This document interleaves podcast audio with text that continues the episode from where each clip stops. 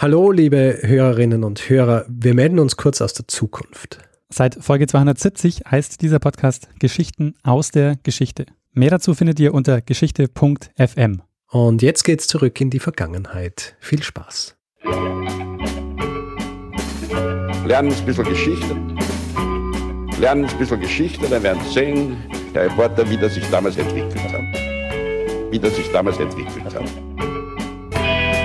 Hallo und herzlich willkommen bei Zeitsprung Geschichten aus der Geschichte. Mein Name ist Richard. Und mein Name ist Daniel.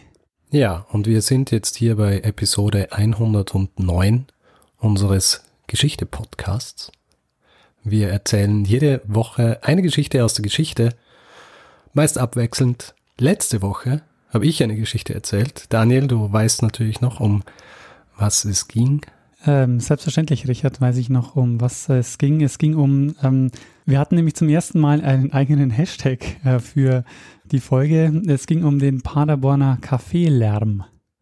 so ist es. Der Paderborner Kaffeelärm, ja, hat, ähm, hat viel Lärm gemacht auf Twitter dann, gell? Ja, schon, ja. Ja. ja, und war echt eine spannende Folge, weil man so gesehen hat, ähm, was passiert, wenn man den Leuten Kaffee wegnimmt. Richtig. Es äh, geht nicht gut aus. Es geht einfach nicht gut aus.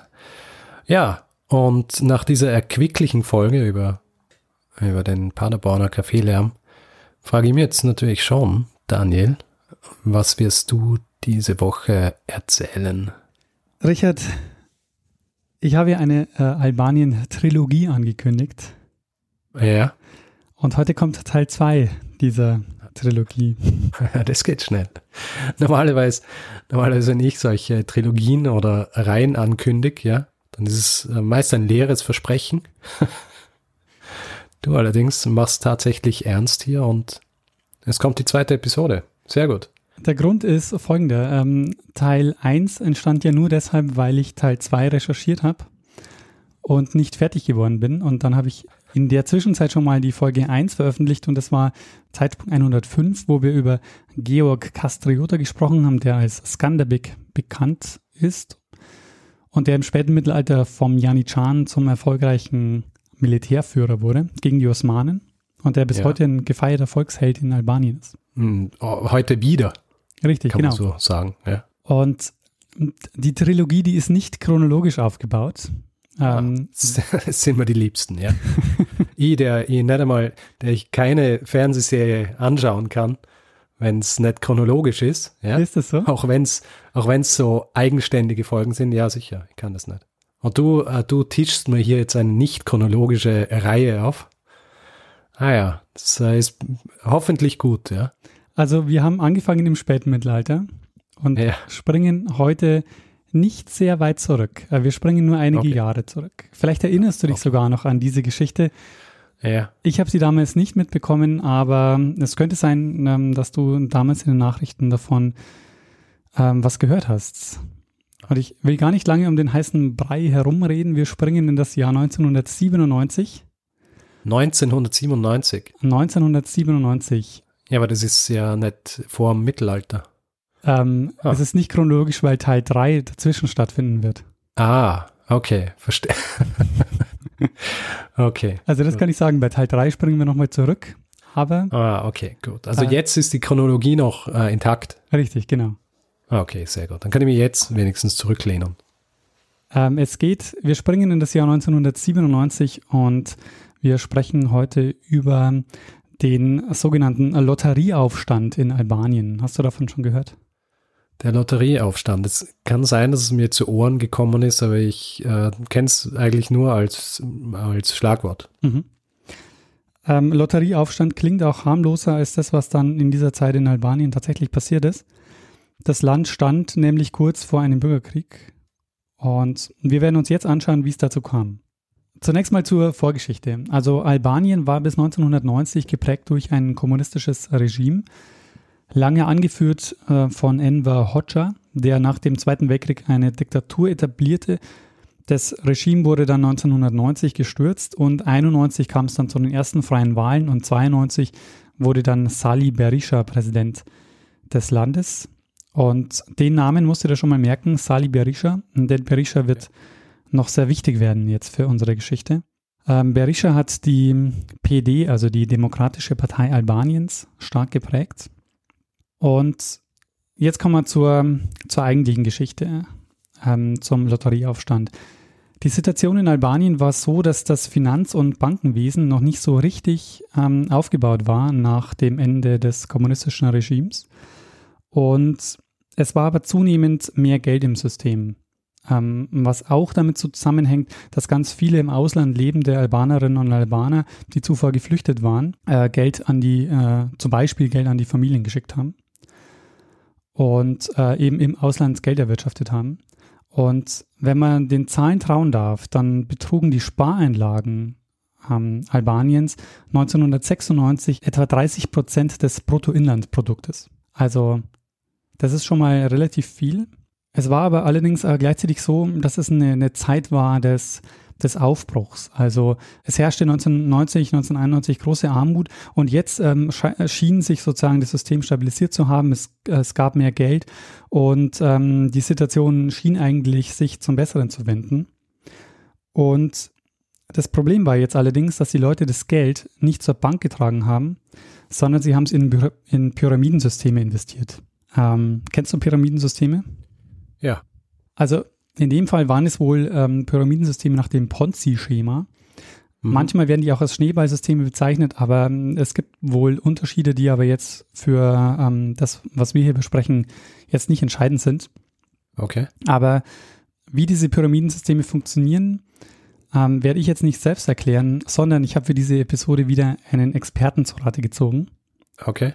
Und da die Geschichte noch nicht so lange her ist, habe ich keinen Historiker gefunden, der mir dabei helfen konnte, sondern in dem Fall ist es jetzt ein Politikwissenschaftler. Okay. Der ähm, Egin Zeka. Äh, Egin schreibt gerade in Wien an seiner Dissertation, also er ist Politikwissenschaftler und sein Vater war damals auch in Albanien politisch aktiv, ist auch heute, glaube ich, noch ein bisschen aktiv. Und er erklärt kurz ähm, jetzt in einem Einspieler, wie das Pyramidensystem damals in Albanien funktioniert hat.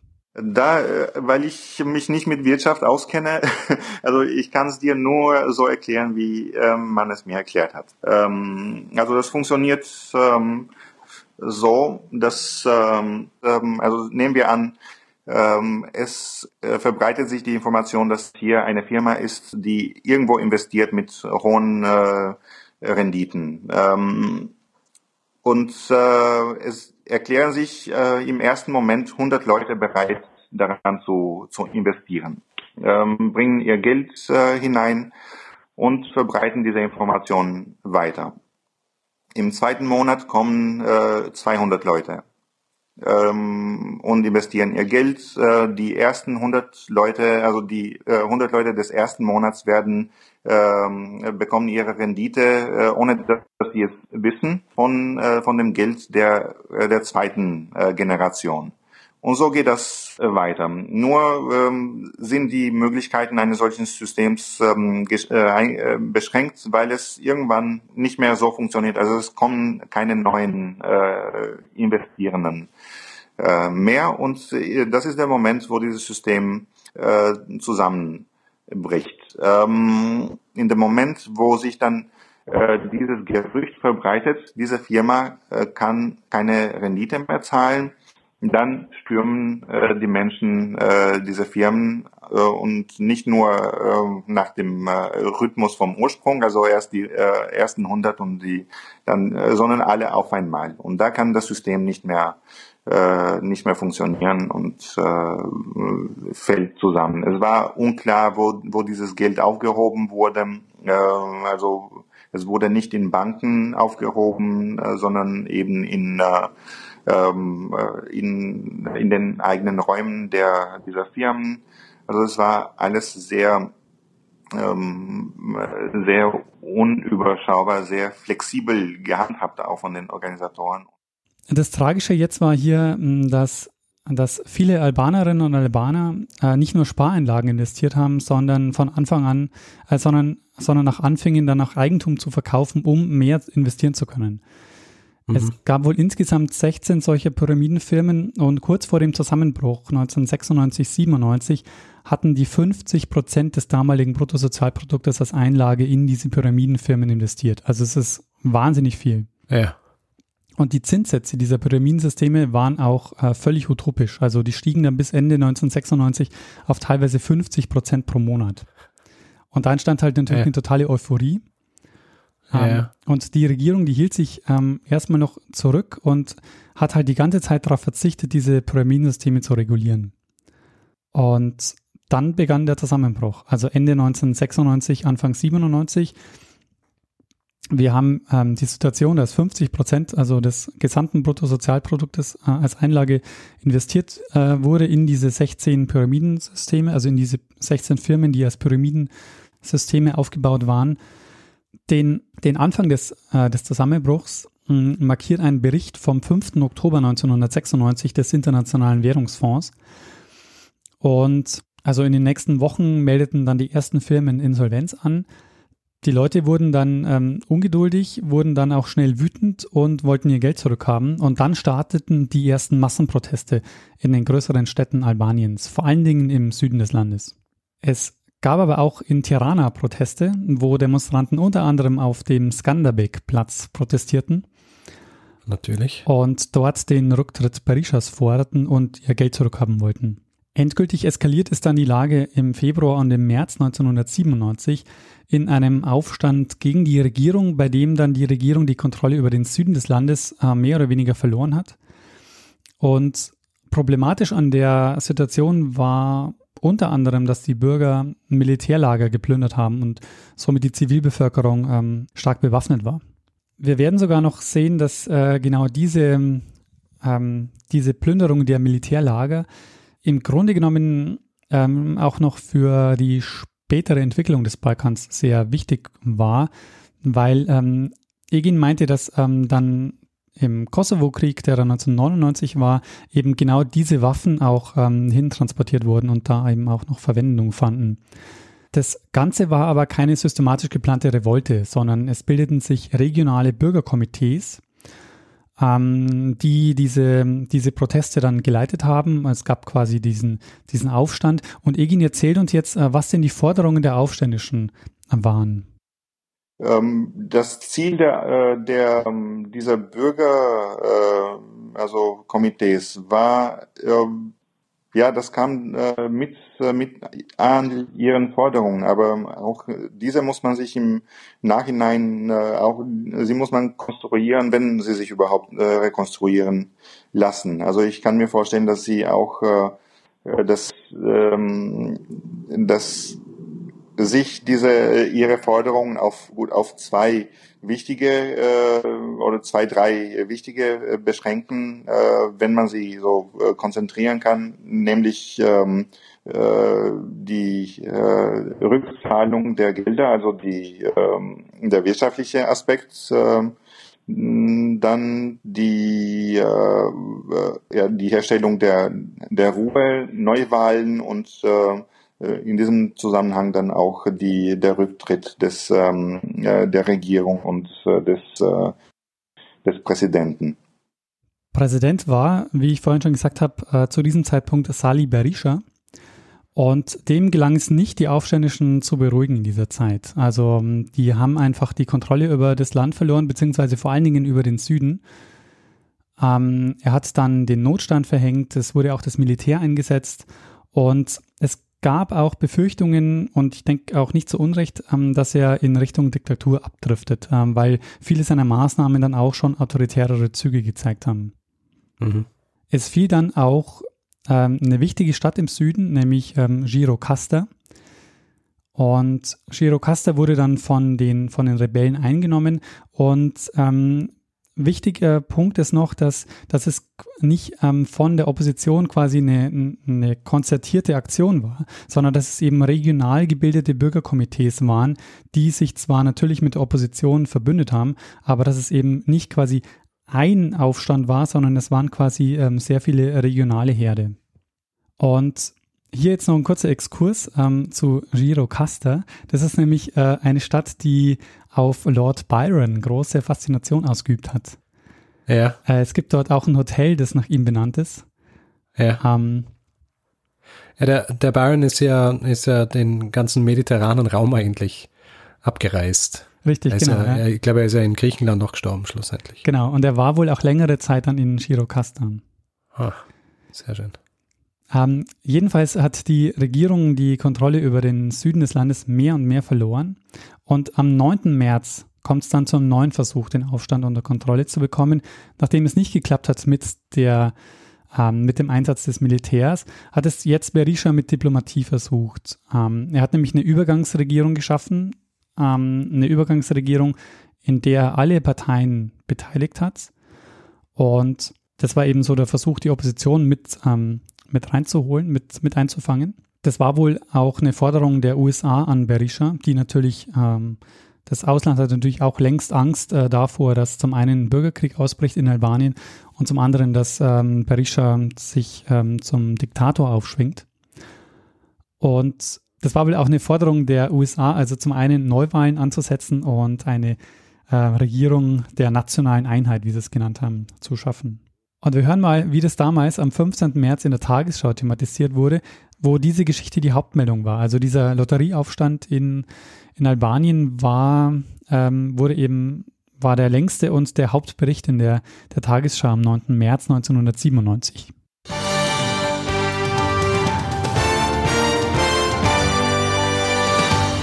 Guten Abend, meine Damen und Herren. Für die Krise in Albanien zeichnet sich eine Lösung ab. Präsident Berisha einigte sich heute mit der Opposition auf die Bildung einer Übergangsregierung und auf vorgezogene Neuwahlen. Dies waren zwei Hauptforderungen seiner Gegner. Außerdem soll es eine Amnestie für alle die geben, die an der Revolte im Süden des Landes beteiligt sind. Am Morgen hatten die Aufständischen eine von Berisha gesetzte Frist zur Abgabe der Waffen verstreichen lassen. Bei den weiteren Verhandlungen in Tirana soll offenbar der italienische Außenminister Dini vermitteln. Mit dieser Fernsehdiskussion des runden Tisches für die albanische Bevölkerung und auch den Vorschlägen an alle Oppositionsparteien folgt der Staatspräsident den Forderungen der Europäischen Union und der OSZE. Ob der Süden dieser neuen Offenheit vertrauen wird und auch innerhalb von einer Woche die Waffen niederlegt, bleibt abzuwarten. Die Hauptforderung der Rebellen nach sofortigem Rücktritt Berishas hat dieser mit dem Zugeständnis nach Neuwahlen umgangen. Die Uniformmütze bleibt im Regal, als sei sie ein Souvenir aus vergangenen Zeiten. Die sind aber gerade erst zwölf Stunden her. Ziviler Umgangston statt sozialistischem Bürokratismus. Sie sind übergelaufen, winken in Zivil den Verkehr durch. Keine der peniblen Kontrollen mehr, keine Visa, keine Gebühren. Die Straße nach Gjorkasta, strategisch wichtig wie die Stadt selber. Die Panzer von gestern sind verschwunden. Wir finden sie in den Händen der Rebellen wieder. Sie wollen die Waffen behalten, bis der Präsident Berisha aus dem Amt gejagt ist. Keinen Tag vorher, sagt uns Berti. Auch einen Tag nach der Stürmung der Arsenale von Georgasta wird geplündert. Stattliche Munitionsvorräte kommen zutage, oftmals von Kindern umgehend verbraucht. Ich weiß nicht, ob du es jetzt gehört hast, äh, da waren jetzt Kinder im Hintergrund zu hören. Ja, ich bin mir nicht ganz sicher, ob ich es richtig verstanden habe, dass er gesagt hat, dass die Munitionsvorräte also gleich von den Kindern verbraucht werden. Ja, genau, richtig. Also die ähm, im, im Bericht sind Kinder zu sehen, die also mit diesen Waffen spielen und sie sagen was und man hört das dann ganz leicht im Hintergrund. Ähm, sie sagen Sali Berisha Diktator. Oftmals von Kindern umgehend verbraucht. Der Mann in der Mitte war bis gestern Kommandant der Truppen hier. Heute Mittag marschiert er an der Spitze der Demonstration gegen die Regierung, nennt sich gar Anführer der hiesigen Opposition. Auch wenn die Regierung heute das Ultimatum zur Abgabe der Waffen um eine Woche verlängert hat, sieht es nicht unbedingt nach mehr Frieden in Albanien aus. Das Entgegenkommen wird eher als Etappensieg gesehen. Die Aufforderung der Regierung in Tirana, jetzt eine Regierung der nationalen Einheit zu bilden mit der Opposition, stützt er diese Einschätzung. Also was wir, was wir hier gehört haben, waren jetzt schon viele Punkte, die ich jetzt vorhin auch schon angesprochen habe. Also dass der Süden ähm, eben, ähm, dass die Regierung die Kontrolle über den Süden verloren hat, dass Shirokasta als wichtige Stadt gefallen ist und vor allen Dingen, dass auch das, ähm, vor allen Dingen auch das Militärlager geplündert wurden und die Aufständischen dann eben die Waffen in der Bevölkerung verteilt haben. Und ähm, dann gibt's noch eine äh, interessante Geschichte, die ich auch, ähm, die ich auch drin gelassen habe, ähm, die wir uns jetzt nochmal anhören. Das schließt sich jetzt äh, direkt an diesen Bericht, den wir gerade gehört haben. Italien hat 40 albanische Flüchtlinge, die kürzlich in Brindisi angekommen waren, wieder zurückgeschickt. Sie wurden mit einer Fähre in die Stadt Durres gebracht. Zugleich wies die Regierung in Rom darauf hin, dass Albaner in der Regel keine Chance auf politisches Asyl haben. Die Unruhen, so hieß es, erstreckten sich nur auf den Süden Albaniens. Im Rest des Landes gebe es keine Gefahr für Leib und Leben. Also das erinnert doch ein bisschen an die äh, Gegenwart, wo äh, unter anderem Deutschland ja auch lange Geflüchtete nach Afghanistan abgeschoben hat mit dem Argument, naja, es gibt ja auch sichere Landesteile. Mhm. So hat man das hier auch gemacht, dass man also die Geflüchteten wieder zurückgeschickt hat äh, mit dem Hinweis, dass äh, Norden ähm, ja sicher sei. Aber jetzt kommt's. Und das war am 9.3. Also am 9.3. Ähm, schien sozusagen nochmal eine Chance zu bestehen, äh, diesen, ähm, diesen Aufstand zu beenden. Die Lage wurde aber auch nach dem Versprechen auf Neuwahlen und der neuen Übergangsregierung nicht besser. Im Gegenteil, die Regierung in Tirana verlor mehr und mehr die Kontrolle über das Land, wie dann auch ein Tag später in der Tagesschau vermeldet wurde. Trotz der Zugeständnisse von Staatschef Berisha dehnt sich die Revolte in Albanien noch aus. Die Aufständischen übernahmen nach eigenen Angaben unter anderem in dem Ort Berat mit seiner wichtigen Rüstungsfabrik die Macht. Berisha hatte gestern die Bildung einer Übergangsregierung und vorgezogene Neuwahlen angekündigt. Außerdem musste der Intendant des staatlichen Fernsehens zurücktreten. Die Aufständischen hatten ihm einseitige Berichterstattung vorgeworfen. In Südalbanien gibt es keine Anzeichen dafür, dass die Aufständischen ihre Waffen abgeben.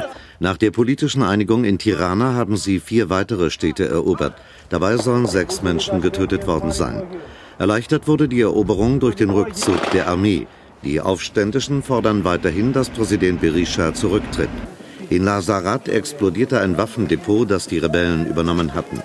Inzwischen hat der italienische Botschafter Gespräche mit den Aufständischen aufgenommen. Zwei Tage später hat dann das deutsche Auswärtige Amt alle Deutschen aufgefordert, das Land zu verlassen. Und nachdem es am 13. März zu Plünderungen in Tirana kam und der Flughafen nicht mehr angeflogen werden konnte, begann Deutschland mit der Luftevakuierung und der Operation Libelle. Okay. Das haben zeitgleich auch die USA und Italien gemacht. Und äh, das ist äh, unter anderem deshalb erwähnenswert, weil bei dem Einsatz wurden insgesamt ähm, von, von der Bundeswehr insgesamt 89 Personen ausgeflogen. Und das Außergewöhnliche an dem Einsatz war, dass es zum äh, zu einem Schusswechsel während der Evakuierung in Tirana kam. Und das war wohl das erste Gefecht deutscher Soldaten nach dem Zweiten Weltkrieg. Aha. Ist jemand verletzt worden? Äh, nee, soweit ich das gelesen habe, nicht. Aber es gab wohl, ähm, es wurden 188 Schuss abgesetzt. Mhm. Und ähm, das gilt als das erste Gefecht deutscher Soldaten nach dem Zweiten Weltkrieg bei der Evakuierung Tiranas. Spannend. Die Situation wurde auch dann nicht besser. Die Frage stellte sich, ob und wie ausländische Truppen eingreifen sollten. NATO-Generalsekretär Javier Solana hat dann eine NATO-Operation ausgeschlossen, aber die Nachbarstaaten und die EU haben über eine Intervention nachgedacht und vor allen Dingen Italien und Griechenland haben auf ähm, einen Einsatz gedrängt.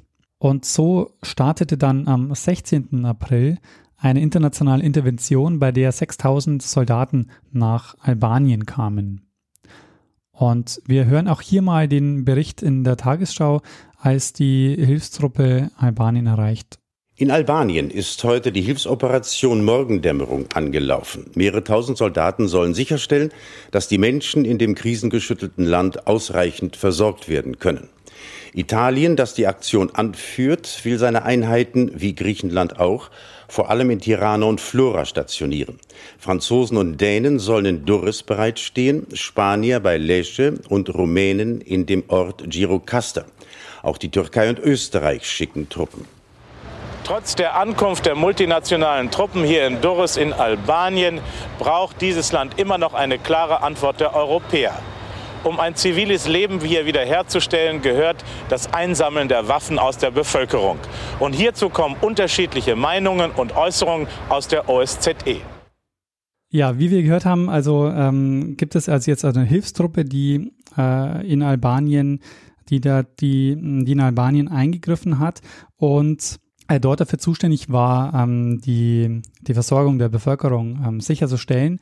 Das Ganze ähm, ist von, von Italien, ähm, also vor allen Dingen von Italien und von Griechenland organisiert worden. Wir werden gleich auch nochmal hören. Ähm, Egin wird uns auch nochmal eine Einschätzung geben, äh, wie er denn diese, ähm, diese äh, diesen Einsatz dieser Hilfstruppe dann auch bewertet. Zunächst mal, äh, wie ist es weitergegangen? Es gab dann tatsächlich ähm, Parlamentswahlen am 29. Juni, die dann auch richtungsweisend sein sollten. Denn zum einen ähm, hat Berisha angekündigt, dass er zurücktreten werde, falls seine Partei die, nicht die Mehrheit bekommt. Und ähm, gleichzeitig lief ein Referendum über die Restaurierung der Monarchie in Albanien. Und dafür gab es keine Mehrheit, also gab es eine klare Mehrheit dagegen. Und wie das mit den Neuwahlen ausgegangen ist, ähm, hören wir uns jetzt mal kurz an. In dem seit Monaten von Unruhen erschütterten Albanien wurde heute ein politischer Neuanfang versucht. Bei den vorgezogenen Parlamentswahlen kam es jedoch trotz der Kontrolle durch internationale Beobachter zu einem schweren Zwischenfall. In Südalbanien wurde ein Wahlleiter der Demokratischen Partei von Präsident Berisha erschossen. In Tirana und anderen Landesteilen blieb es dagegen weitgehend ruhig. Die Wahllokale haben vor zwei Stunden geschlossen. Symbolisch vielleicht die Schwierigkeiten des albanischen Präsidenten mit dem Stimmzettel, fälschungssicher in Italien gedruckt. Wie in Trance wirkte Sali Berisha, der sich machtbesessen kaum vorzustellen vermag, dass seine demokratische Partei die heutigen Parlamentswahlen verloren haben könnte. Sollten die Sozialisten siegen, werde er auf keinen Fall im Amt bleiben, versicherte der Staatschef der ARD. Für ihn sei in Albanien keine Kohabitation denkbar wie in Frankreich mit einem konservativen Präsidenten und einer linken Regierung. Aber an Rücktritt wird dem Präsidentenlager nicht ernsthaft gedacht. Dafür an Wahlanfechtung, weil Berishas Partei im aufständischen Süden offen bekämpft wurde. Aus Sicherheitsgründen war sie vielerorts auch nicht in den Wahlkommissionen vertreten. Außerdem wurde heute einer ihrer Wahllokalleiter erschossen. Nach einem rein emotional geführten Wahlkampf kam es darauf an, wem die Albaner jetzt mehr zutrauen, das Land aus der gegenwärtigen Staats- und Wirtschaftskrise zu führen. Und nachdem ja die Rebellen im Süden erklärt haben, ihre Waffen erst niederlegen zu wollen, wenn Präsident Berisha zurückgetreten ist, konnte sich sein Hauptrivale schon jetzt optimistisch geben. Mit großer Mehrheit werde seine Partei gewinnen. Außerdem prophezeite er einen friedlichen Machtwechsel. Berisha und seine Anhänger würden sich mit einer Niederlage letztlich abfinden. Die gilt also gut wie sicher beim gleichzeitigen Referendum heute, ob aus der Republik Albanien wieder ein Königreich werden sollte. Ja, und genau so ist es dann auch gekommen. Also die Ergebnisse lagen am nächsten Tag vor. Es gab eine klare Mehrheit äh, dagegen, die ähm, Albanien wieder zum Königreich zu machen. Und ähm, gleichzeitig hat Berisha die Mehrheit oder gleichzeitig hat die Partei Berishas die Mehrheit ähm, verloren. Aus der Parlamentswahl in Albanien ist die Sozialistische Partei als Sieger hervorgegangen. Schon vor der Bekanntgabe des offiziellen Ergebnisses gestand Präsident Berisha die Niederlage seiner demokratischen Partei ein und versprach, das Ergebnis zu respektieren. Berisha hatte mehrfach angekündigt, im Falle einer Wahlniederlage zurückzutreten. Nach Einschätzung der internationalen Beobachter verlief die Wahl trotz verschiedener Zwischenfälle insgesamt geordnet. Berisha hat sich dann auch daran gehalten, war noch bis 24. Juli als Präsident im Amt. Ähm, allerdings blieb er in der Politik. 2005 äh, bis äh, 2013 war er dann Ministerpräsident Albaniens. Und er ist auch heute, glaube ich, noch ähm, politisch aktiv, aber eben äh, hat keinen, keinen höheren Posten im Moment mehr. In den nächsten Monaten hat sich dann die politische Situation in Albanien wieder entspannt. Und meine erste Vermutung war, dass es an dem internationalen Einsatz lag und äh, dass Berisha zurückgetreten ist. Aber Egin hat mir da ähm, äh, deutlich widersprochen. Ja, ganz kurz zu, zu diesem Einsatz, der war unnötig. Ja. Also der hat äh, nicht wesentlich zur Stabilität beigetragen, äh, wenn überhaupt. Aber äh, ich glaube, er war ähm, für die äh, für die Nachbarn Albaniens nötig, äh, äh, um Präsenz zu zeigen. Also ich glaube, es war eher so ein äh, ein repräsentatives Projekt für, für sie. Also Italien möchte in Albanien die, äh, die Führungsrolle übernehmen, sei es wirtschaftlich ähm, oder politisch oder in diesem Fall auch äh, militärisch, also sicherheitspolitisch. Dann aber muss auch Griechenland äh, ins Boot springen äh, als äh, südlicher Nachbar mit auch äh, wirtschaftlichen äh, Interessen, aber auch äh, mit einer griechischen Minderheit im Süden. Genau, also das ist so ähm, seine Erklärung, dass, dass sozusagen dieser, dass, dass dieser Einsatz eigentlich für die, ähm, für die Stabilisierung ähm, Albaniens dann eigentlich wenig eine Rolle gespielt hat. Und mhm. Jetzt stellt sich natürlich die Frage, ähm, wie hat sich denn dann die Lage wieder beruhigt? Und ähm, hier hat äh, Egin auch äh, eine Erklärung dafür und sagt, es lag vor allen Dingen daran, dass kriminelle Banden mehr oder weniger ähm, die, die Führung übernommen haben über, ähm, über diesen Aufstand und die konnten dann von, vom Staat eben ähm, konsequent bekämpft werden. Also die Sicherheitslage hat sich allmählich von ihnen selbst äh, wieder ergeben und zwar nicht freiwillig. Also diese Bürgerräte ähm, äh, waren dann allmählich nicht mehr äh, funktionell, dafür aber die äh, kriminellen Banden. In Vlora, äh, in Saranda, in, äh, zwischen Saranda und Jurocasta haben sie auch einen wichtigen Pass kontrolliert.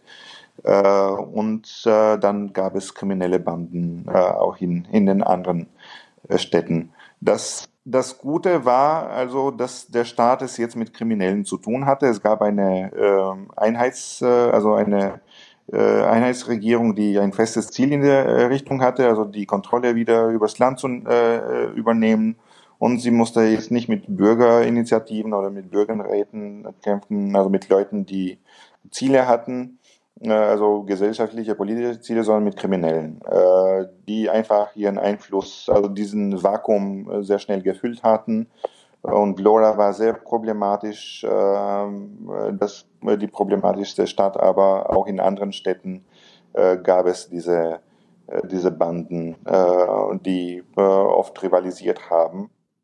Das Spannende an dieser Geschichte, und das ist auch generell, glaube ich, was, was man über, über so historische ähm, Ereignisse sagen kann, die noch nicht so lange her sind, dass die Bewertung natürlich, ähm, dadurch, dass es noch so, noch so frisch ist, halt auch noch, ähm, noch sehr, ja, noch sehr wechseln können. Also es gibt halt noch ganz viele so auch Verschwörungstheorien dazu, was dann tatsächlich auch ähm, Auslöser war dieser Aufstände und, und wie das überhaupt passiert ist, wer, wer die Verantwortung trägt und ähm, ich, ich fand es eben sehr spannend, dass, ähm, dass Egin jetzt diese Perspektive mit reinbringt, weil wenn man sich so die, diese, ähm, die, die Berichte so durchliest, auch was so im Wikipedia-Beitrag steht, davon steht da natürlich nichts, sondern da ist es dann natürlich so die Perspektive, dass diese, diese Hilfstruppe ähm, die, ähm, die, die Lage dann wieder beruhigt hat im Inland.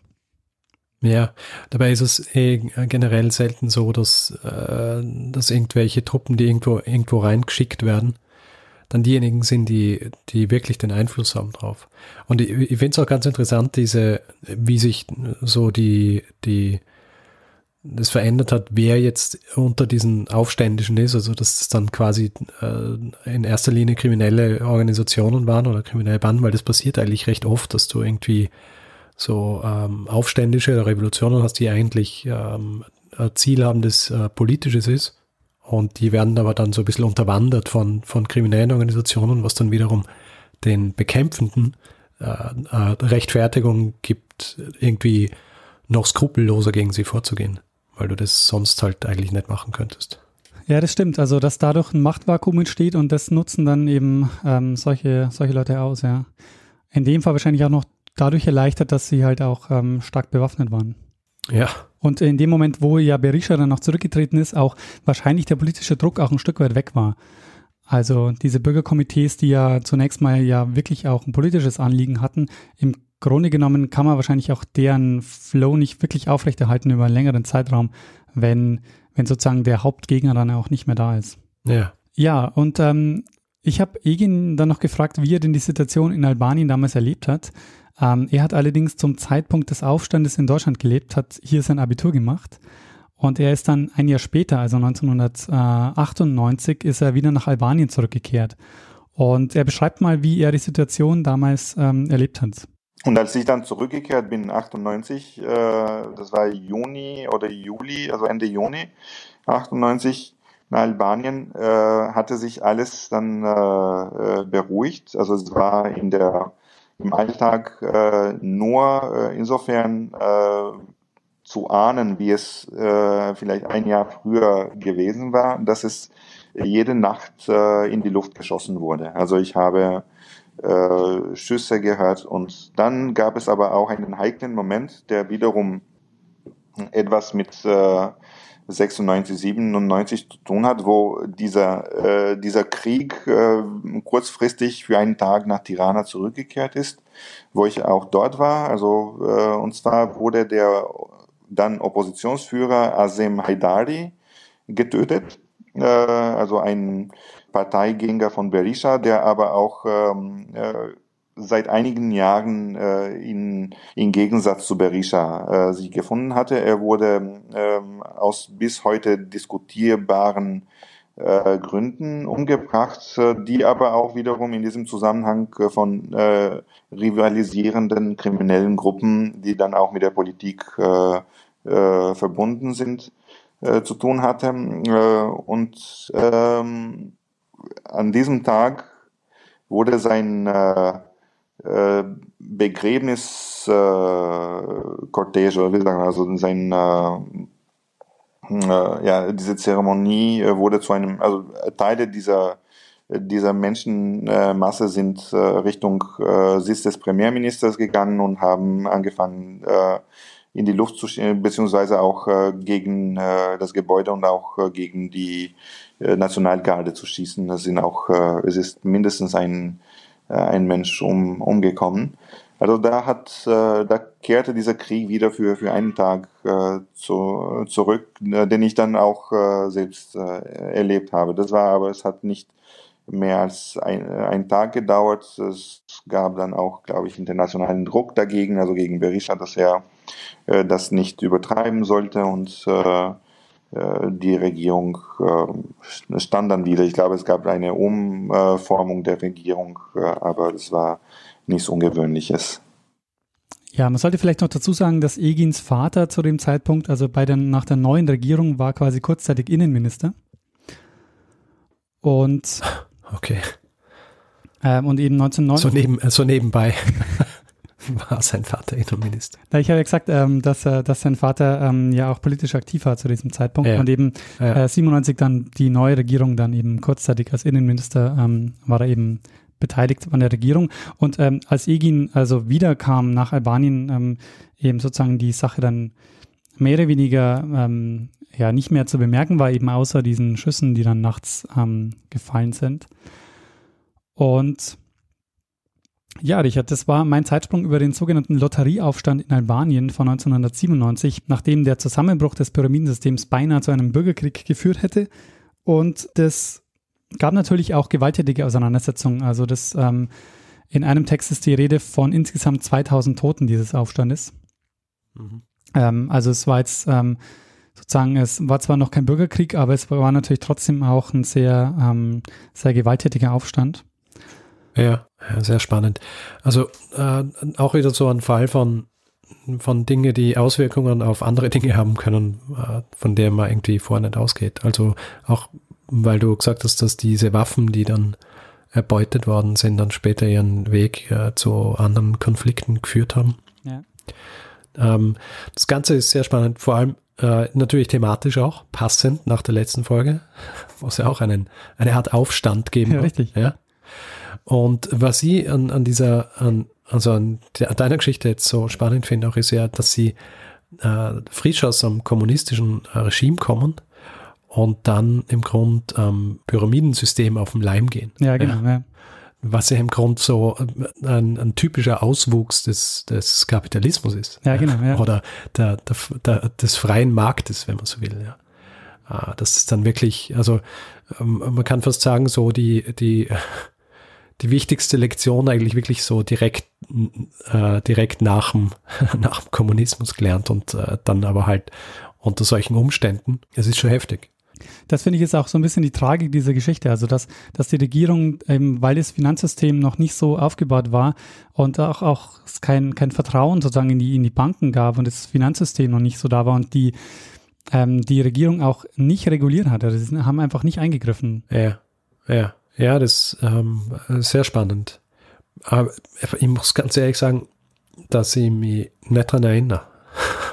also, weil ich war ja auch, äh, war ja auch alt genug eigentlich, um das so mit, mitzukriegen, aber ähm, wirklich nur wahrscheinlich irgendwie so ein bisschen äh, gehört, aber ähm, damals wahrscheinlich nicht so interessiert äh, am, am Weltgeschehen. dass, äh, dass man das noch in Erinnerung geblieben wäre. Ja, ich, also ich habe auch gar keine Erinnerung daran. Ich habe jetzt eben nur gemerkt, äh, weil ich die alten Tagesschauen mir durchgeguckt habe, dass es durchaus ähm, oft Thema war. Ja. Na, ich finde es auch cool, dass du diese ganzen, äh, dass du diese ganzen Quellen hier äh, mitgebracht hast. Eine sehr spannende Geschichte. Ähm, jetzt frage ich mich natürlich äh, schon, was, ähm, was dann der dritte Teil sein wird. ähm, aber ist der dritte Teil dann auch was, was dir im Zuge der Recherche des, dieses Teils eigentlich unterkommen ist? Ähm, ja, ich kannte die Geschichte ähm, des zweiten Teils schon. Also das ist mir auch beim, bei der Recherche des, ähm, des Teils, äh, des, des ersten Teils schon untergekommen. Aber äh, das Schöne ist, beziehungsweise ähm, der Zufall will es so, dass Egin über diese Geschichte seine Dissertation schreibt. Und das war wirklich Zufall jetzt. Ah, okay. Sehr gut. Sehr schön. Ja, also vielen Dank an dieser Stelle auch an Egin, der sich äh, sehr lange Zeit genommen hat, ähm, mit mir über diese Geschichte gesprochen hat und uns als Experte hier zur Verfügung gestanden hat. Danke. Und ein weiterer Dank geht an Björn, der hat mich nämlich auf das Thema gebracht.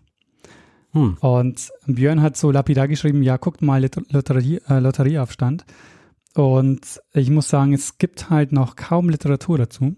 Ja. Es gibt so ein, zwei Bücher, die habe ich dann auch gelesen und so, und aber ähm, relativ wenig und alle Experten, Expertinnen, die ich angeschrieben habe, die haben mich dann alle weiterverwiesen, bis ich dann eben also bei Egin gelandet bin.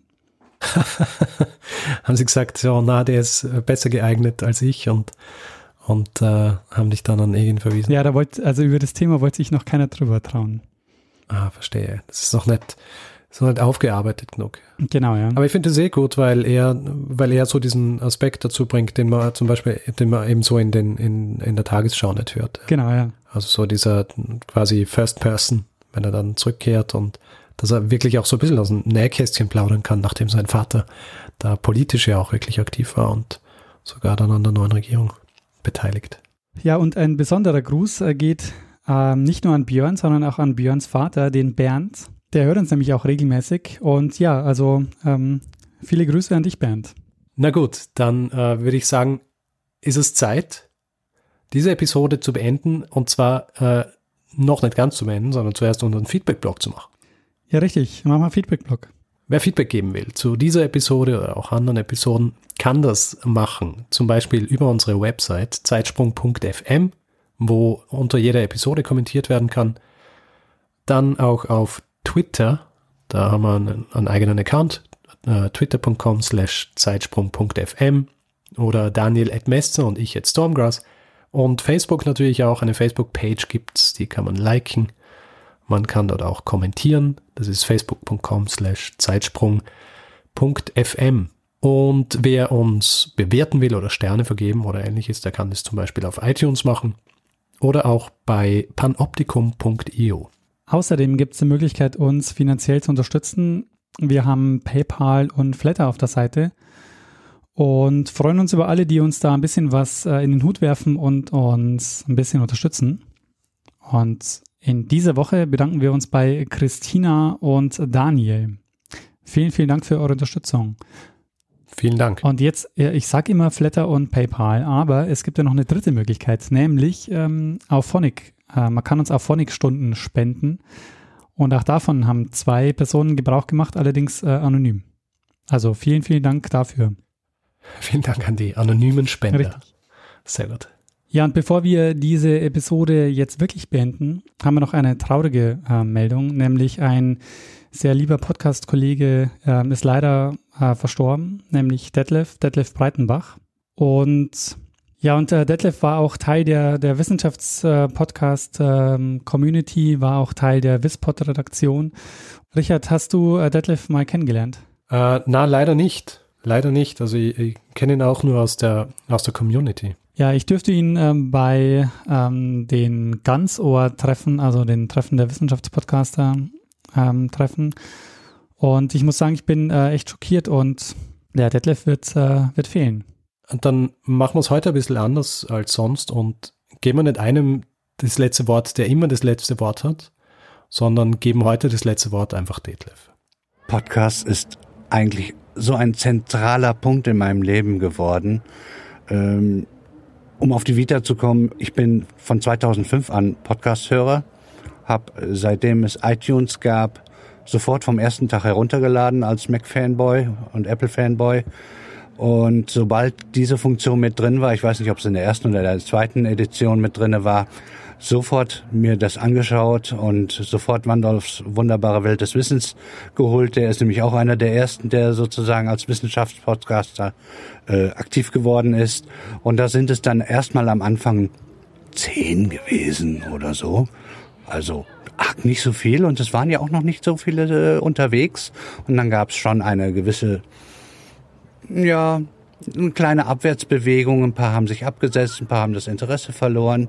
Ich bin aber immer dabei geblieben, nur mangels Masse hat es noch nicht das Leben so vollständig ausgefüllt. Und äh, ja, so grob kann man sagen, seit 2007, 2008 geht es stetig aufwärts. Und inzwischen bin ich bei bösartigen 200 paar kaputte Podcasts, die ich mir abonniert habe, muss die alle in doppelter Geschwindigkeit hören, weil ich sonst nicht durchkomme. Und äh, ja, einige wissen es aus, die jetzt äh, mich bei Twitter kennen, weil ich da keinen großen Hehl rausmache. Äh, ich sehe halt nicht mehr viel. Und da ist natürlich der Podcast, der ein reines Audioformat ist, oder zumindest fast komplett aus äh, Ton besteht, äh, ist das natürlich eine die Welt für mich und das ist so eine Riesenlandschaft äh, an unterschiedlichsten Themen. Äh, da ist für jeden was dabei. Und ich habe mir jetzt hauptsächlich, wie ja schon gerade schon ein bisschen angesprochen, die Wissenschaftspodcasts äh, als äh, Lieblingsbereich herausgeholt. Und mir war klar, als ich vor ein paar Jahren äh, Twitter für mich entdeckt habe, ich will Wissenschaftsmeldungen, gute Texte vertweeten, ich will Wissen verbreiten und ich will Podcasts verbreiten. Ich will dazu beitragen, dass es mehr Hörer gibt, dass Leute darauf aufmerksam werden, dass es Podcasts gibt, dass das eine wunderbare Sache ist, äh, seine Zeit damit zu vertreiben. Und seit, äh, ja, ich weiß nicht, vier Jahren oder so, Pi mal Daumen, poste ich so meine 20, 30 Tweets am Nachmittag, äh, die ein, ja, so zwei Drittel Wissenschaftsmeldungen und ein Drittel Podcast. Das geht mal ein bisschen mehr, mal weniger. Und hoffe dadurch, die Szene möglichst äh, größer zu machen, damit halt mehr Leute davon Kenntnis bekommen das ist äh, ja das große Ziel, was ich habe. Und ich möchte einfach mitmachen bei dieser ganzen Sache.